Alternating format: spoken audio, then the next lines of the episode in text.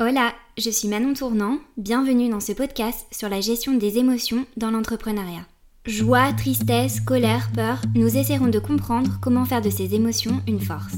L'entrepreneuriat, c'est une aventure qui nous balance entre les sentiments de puissance et de vulnérabilité en un claquement de doigts. Et ici, nous parlerons sans tabou de cet ascenseur émotionnel.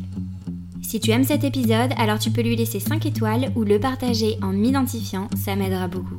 Merci et bonne écoute